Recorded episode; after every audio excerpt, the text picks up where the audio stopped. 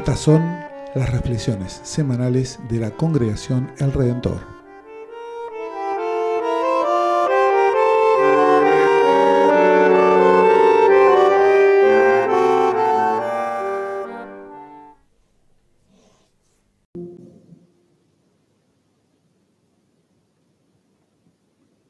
Escuchemos la lectura del Evangelio según San Marcos, capítulo 1, versículos 29 al 39. Cuando salió de la sinagoga, fue con Santiago y Juan a casa de Simón y Andrés. La suegra de Simón estaba en cama con fiebre y se lo dijeron de inmediato. Él se acercó, la tomó de la mano y la hizo levantar.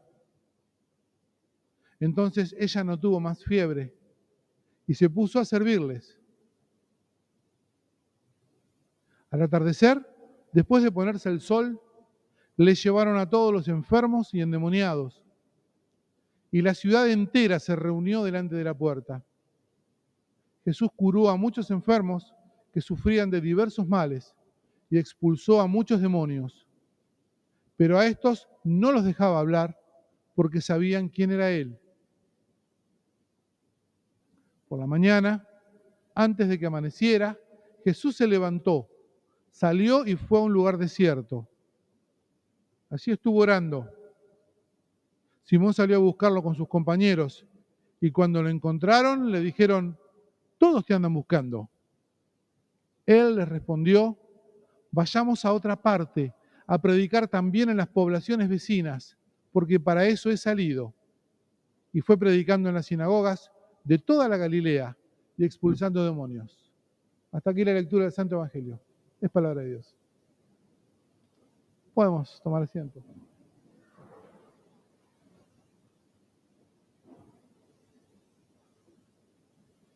la lectura de este Evangelio nos pone en el contexto de un sábado, ¿sí? En Galilea, en Cafarnaum. Sábado con todo lo que eso implica, ¿no? En la tradición judía el encuentro con la palabra, el tiempo para el encuentro, el tiempo para el encuentro con la comunidad, el tiempo para el descanso, para la restauración. Ahora, el domingo pasado la lectura empezaba en la sinagoga y el rato del domingo pasado era la curación de una persona endemoniada, ¿sí? que en el medio de la presentación de Jesús se levanta ¿sí? Como si uno de ustedes se levantara y dijera, yo no soy Jesús, ciertamente, eh, pero si alguno se levantara y parara la cosa y le dice al endemoniado, ¿qué tenés con nosotros, Jesús de Nazaret? ¿Sí? Y hay, un relato de una sanación, de una expulsión de un espíritu impuro, de un demonio. En el espacio público, en el espacio de la sinagoga, ¿sí? donde estaba reunida la, la comunidad de Cafarnaúm. Este, esta lectura de este domingo nos lleva de lo público primero al espacio de lo privado, a la casa de Simón, de la suegra de Simón. ¿Sí?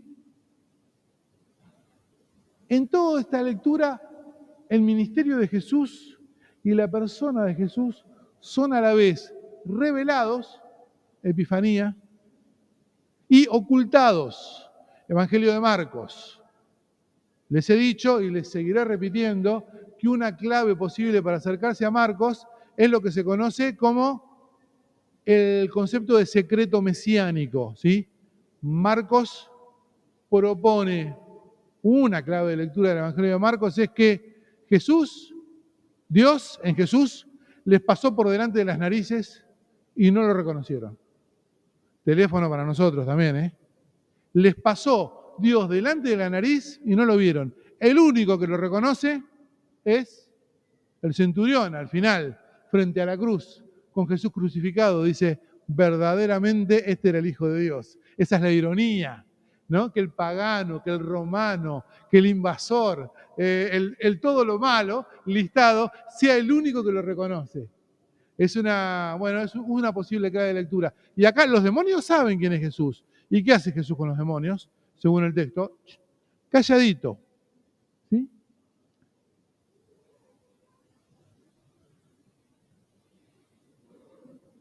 Les propuse detenernos en algunas frases de las primeras lecturas. Dice Isaías que los que esperan en el Señor renuevan sus fuerzas. Y aparecía esta idea de espera, de esperar. Los que esperan en el Señor renuevan sus fuerzas. Linda imagen, ¿no? Que quienes esperan el Señor renuevan sus fuerzas. También el Salmo dice que el Señor ama a quienes le temen y a quienes esperan en su misericordia. ¿Esperaría algo la suegra de Pedro? ¿Qué dicen? No parece, en principio. Estaba ahí tirada en la cama, ¿no? Tal vez sí esperarían algo los discípulos que le informan a Jesús rápidamente que la suegra de Pedro está en cama con fiebre. Y por favor le pido, les pido, no le bajemos porque hoy, decimos, bueno, una fiebre, dale, un tafirol y seguimos viaje. No le bajemos el precio a una fiebre en, en un mundo en el que todavía no se habían inventado los antibióticos, ¿sí? Puede llegar a ser una cosa de cierto cuidado, una infección, ¿verdad? La suegra de Pedro, sin esperar nada, es sanada.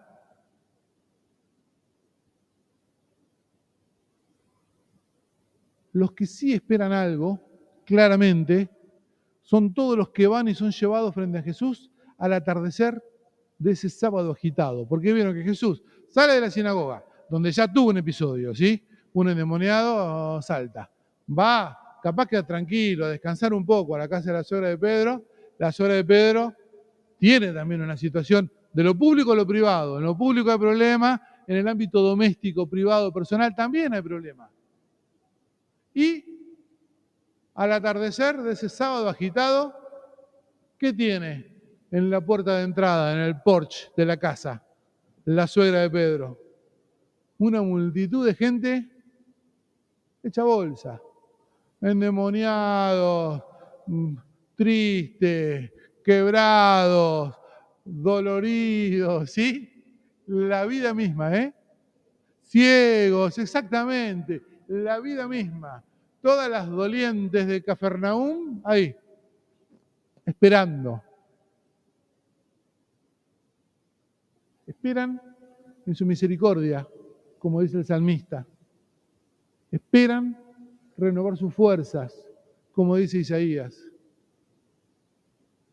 E indudablemente, esas personas que están ahí en el porche de la casa de la suegra de Pedro, esas personas pertenecen a la categoría social de los que esperan. Porque vieron que hay una categoría social que es la gente a la que le toca esperar. ¿Verdad? en todas las culturas. Personas enfermas, personas con problemas, personas marginales. Esas personas, normalmente nuestras sociedades, la del siglo I en Israel y la del siglo XXI en Buenos Aires, decidimos que esas personas, y bueno, que esperen. Son gente destinada y resignada a esperar como los millones que hoy, ¿no? Son gente destinada y resignada a esperar, y ni sabe qué. A esperar el colectivo, a la madrugada, cuando vas al laburo. Dos horitas, tres horitas, ¿eh? le clavan a algunas personas de viaje, de ida, y después de una jornada de trabajo, a esperar el colectivo, y dos horitas, tres horitas de un colectivo, más un tren. A esperar en la sala de espera de los hospitales, ¿verdad? Si vamos ahora a cualquiera, ¿eh? Va a estar lleno de gente doliente, esperando. El doctor no está. La doctora no vino. Tiene un congreso. Le surgió un imprevisto. Todo, todo cierto además, ¿eh? No, no es que la espero. Ahí están. Los dolientes, los tristes, lo que no le queda más que esperar, ¿qué hacen? Y esperan. A veces esperas un diagnóstico desesperado, aunque tengan la mejor prepaga 900 no sé cuánto. Igual a veces esperás, ¿eh? tampoco se trata de la plata, exactamente. A veces igual esperás con angustia y con desesperación un diagnóstico. Gente que espera en las afueras de la cárcel, que lo dejen entrar, que lo revisen. Gente que espera que este gobierno o el anterior o el que viene los registre en el radar. Porque vieron que hay gente que no entra en el radar de nadie. Nunca, jamás. Gente a la que le toca esperar siempre. Le toca esperar. Por eso debe haber sido novedoso que alguien alguna vez les dé bolilla. Y respuestas, además. ¿Se imaginan? La incredulidad primero, porque aparte están tan acostumbrados a que les digan una cosa y después se la cambien. ¿Se imaginan la incredulidad primero y el revuelo después? Che, parece que hay uno para el que existimos. mira qué novedad. Los que no existimos para nadie, nunca, jamás. Los que somos invisibles, parece que hay uno para el que existimos. Novedad. Al otro día, cuando los discípulos se levantan, ellos una cosa no se esperaban. ¿Qué no se esperaban los discípulos? Que no estuviera, exactamente. No se esperaban que Jesús hubiera desaparecido. Y lo salen a buscar. Y cuando lo encuentran, ¿qué le dice Pedro? Todos te andan buscando. Los discípulos, y sobre todo Simón, Pedro, no son de los que se quedan cruzados de brazos esperando. ¿Vieron? Y en ese, todos te andan buscando, ¿ustedes escuchan como yo un reclamo? Una especie de, no, no te digo un reto, pero hay un decir, no te metiste. Y también, ¿cómo no vas a estar donde nosotros suponemos que debes estar? Pasa, ¿verdad? Nos pasa que no somos padres, ¿no? Que si nuestro hijo de golpe y nos reenojamos. ¿verdad? Pero no, no nos pasa en otros momentos, a veces, ahí hay una responsabilidad. Como padres, si tenemos hijos menores, eh, no hay manera. Pero a veces nuestros hijos ya tienen 30, 40, y también queremos que estén donde nosotros queremos. Y a veces nos pasa como hijos, que nuestros padres o nuestras madres no están, y también nos ponemos demandantes. Y decimos, eh, ¿qué te pensás que vos podés ir a donde se te canta? Y parece que sí, Parece que la gente adulta, dueña de sus... Eh, exactamente, parece que la gente adulta, dueña de sus facultades y de su tiempo y de su vida, exactamente, puede ir a donde le parece. ¿Qué le responde Jesús? Discúlpenme, muchachos, no va a volver a ocurrir. No, ni se hace cargo del tema. Les dice, vamos a otra parte, a donde no me esperan, a donde no me buscan, porque para eso he salido.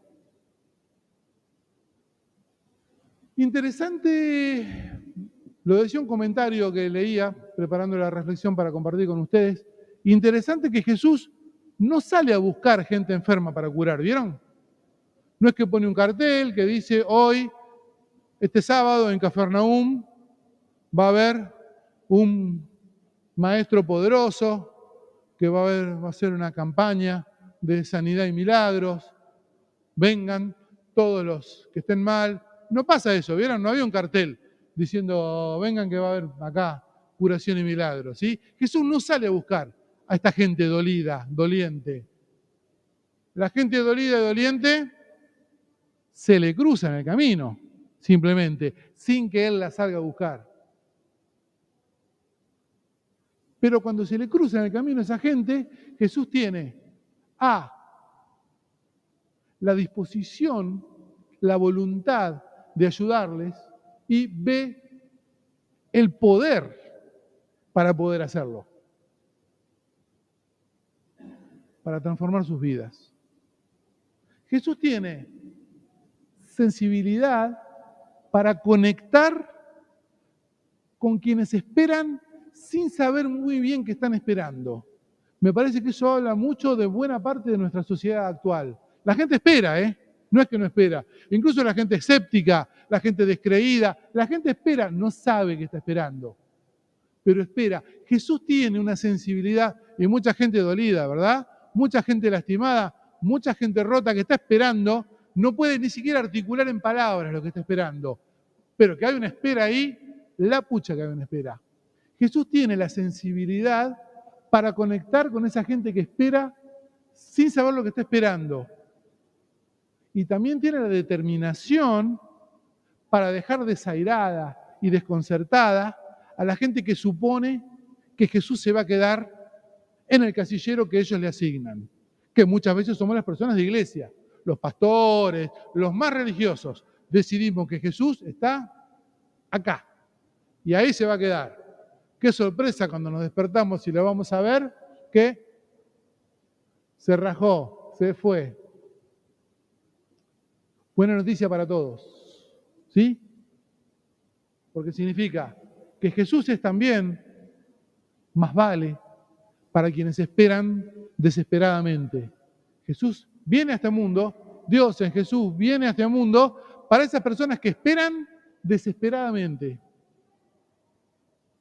Y también, aunque no parezca, buenas noticias para quienes creen que lo tienen domesticado, que lo tienen previsible, atado a sus opiniones, atado a sus expectativas.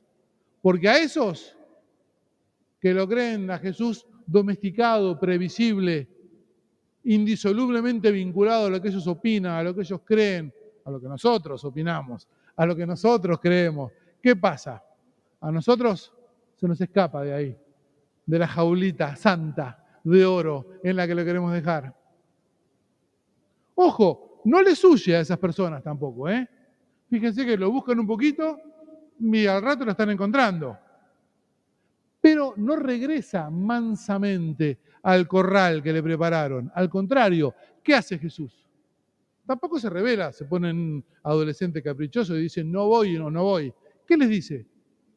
Vengan conmigo, vamos a otro lado.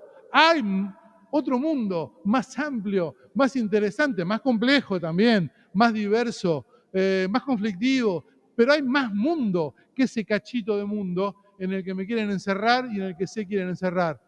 Hay también buena noticia para esos que ya no esperan porque creen que ya lo tienen todo. Entonces, si estás esperando con desesperación o con resignación, te cuento, de acuerdo a esta lectura, que Jesús tiene sensibilidad y poder para acompañar y entender y también para transformar y sanar.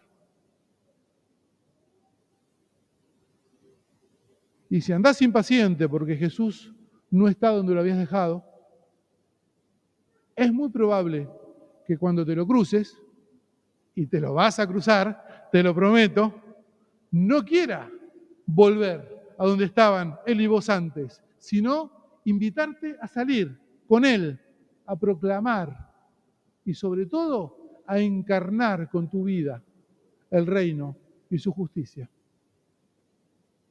Gracias a Dios por esta buena noticia para todos, para quienes esperan y para quienes creen que ya lo tienen todo.